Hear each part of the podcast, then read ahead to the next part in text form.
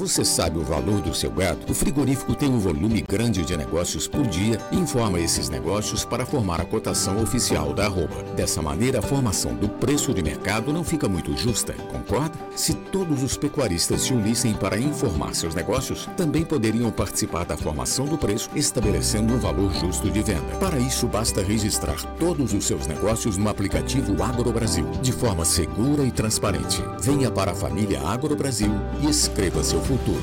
Negociou, registrou.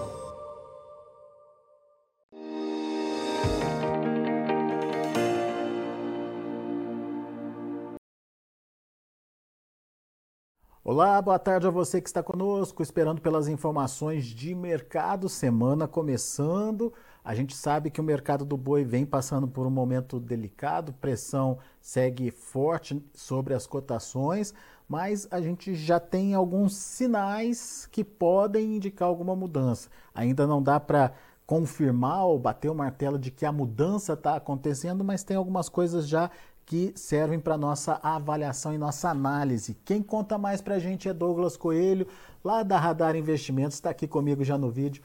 Bem-vindo, meu amigo. Muito obrigado por uh, nos atender e nos ajudar a entender esse início de semana para o mercado do boi.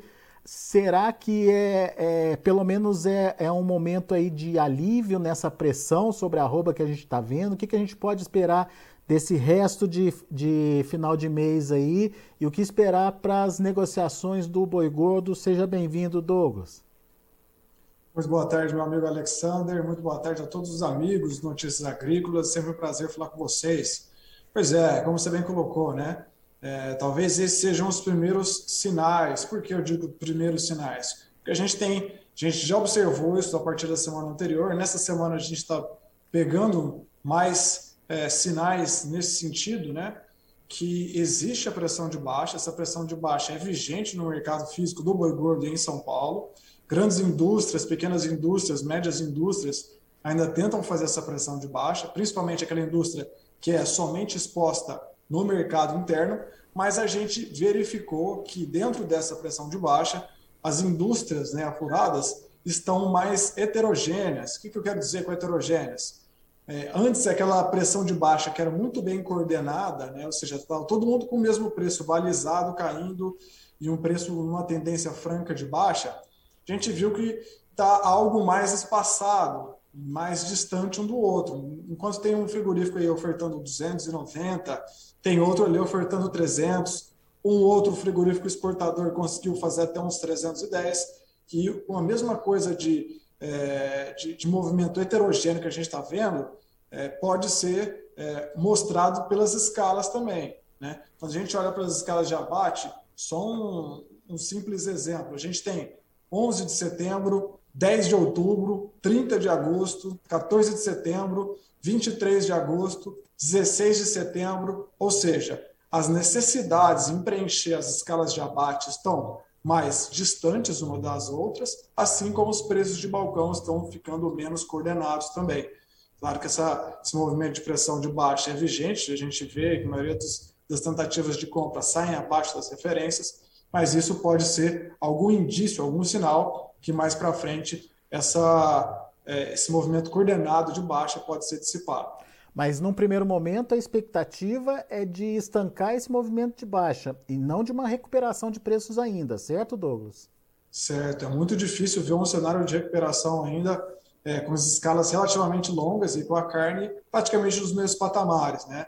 É, se a gente fosse para estimar, né, colocar alguma expectativa, eu diria aí que meados de setembro pode ter um quadro diferente de meados de agosto, né? mas isso leva tempo. Muito bem. É, nesse, nesse momento, então, uh, existem sinais, mas não existe nada de concreto ainda em termos de precificação.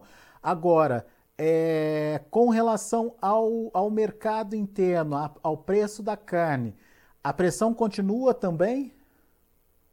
É, o preço da carne no mercado interno teve poucas oscilações quando a gente olha nos últimos dias. É, eles, eles ficaram, tanto da carcaça quanto do traseiro, dianteiro, PA, praticamente nos mesmos níveis.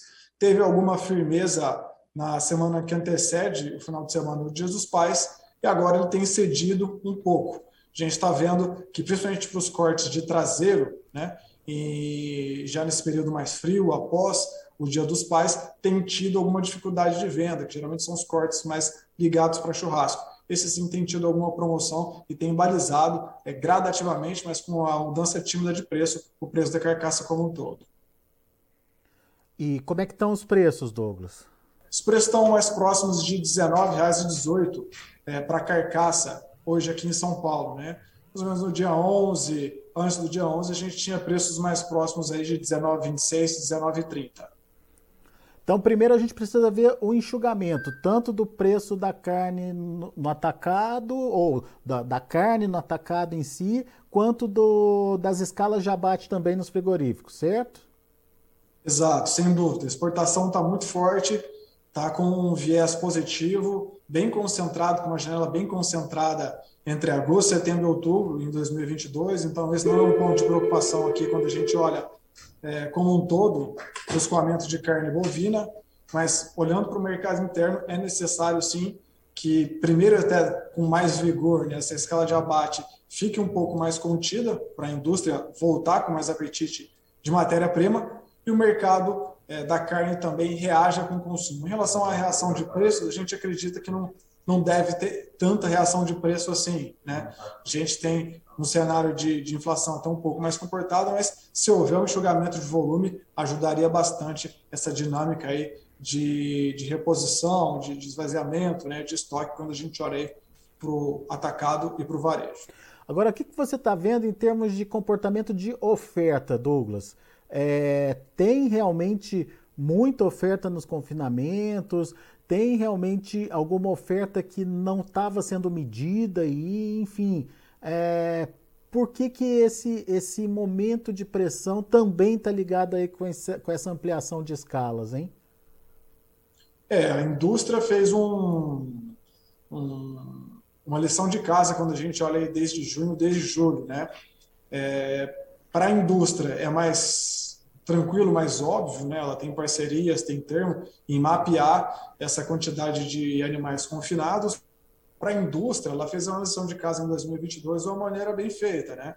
Para a indústria, principalmente que tem parcerias, que tem termo, eles conseguem ter mapeado a quantidade de animais que eles podem receber, que eles vão ter aí praticamente nos dois, três próximos meses, né?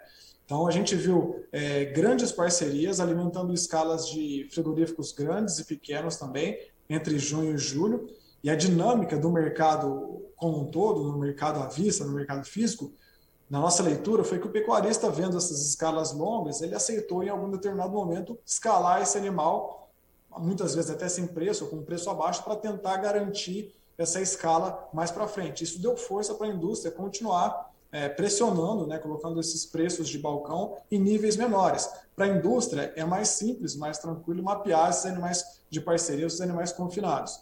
Para o mercado como um todo, essa é uma parte de parceria, alongou as escalas de abate.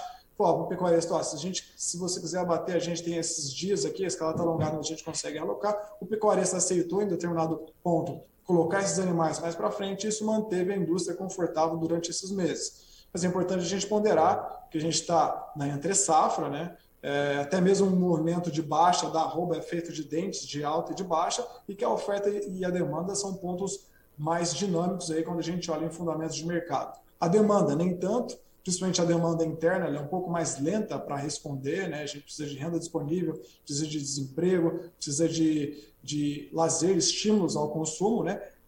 E a demanda externa, enquanto a demanda externa é mais rápida, né? Uma puxada do dólar, uma nova habilitação, uma, um país com um apetite mais externo, mais dinâmico que o mercado interno quando a gente olha para a demanda, e a oferta é essa sim oscila um pouco mais quando a gente olha aí em relação à compra e venda de bovinos terminados. Muito bem, então calma nessa hora, vamos ver o comportamento e mais do que isso acompanhar essa questão do enxugamento do mercado aí nos próximos dias.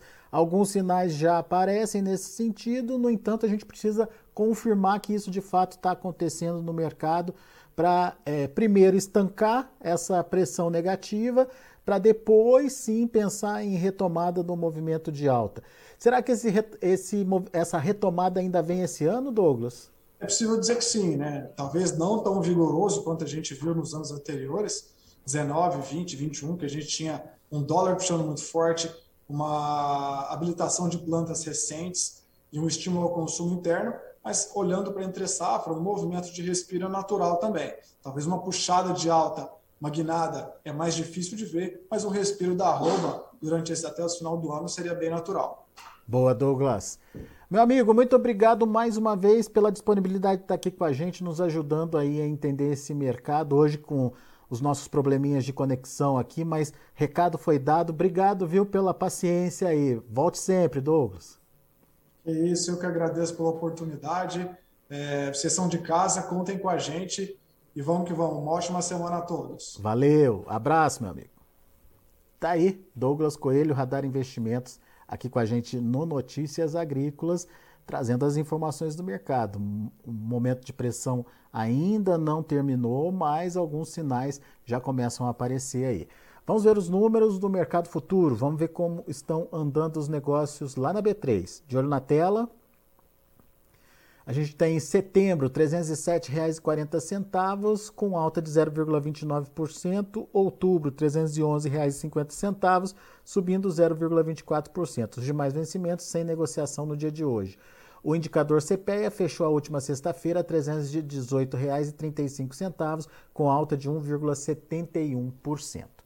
São os números de hoje do mercado é, do boi. A gente vai ficando por aqui. Agradeço muito a sua atenção e audiência. Notícias Agrícolas, 25 anos ao lado do produtor rural. Participe das nossas mídias sociais no Facebook Notícias Agrícolas, no Instagram, arroba Notícias Agrícolas e em nosso Twitter, arroba Notiagre. E para assistir todos os nossos vídeos, se inscreva no YouTube e na Twitch Notícias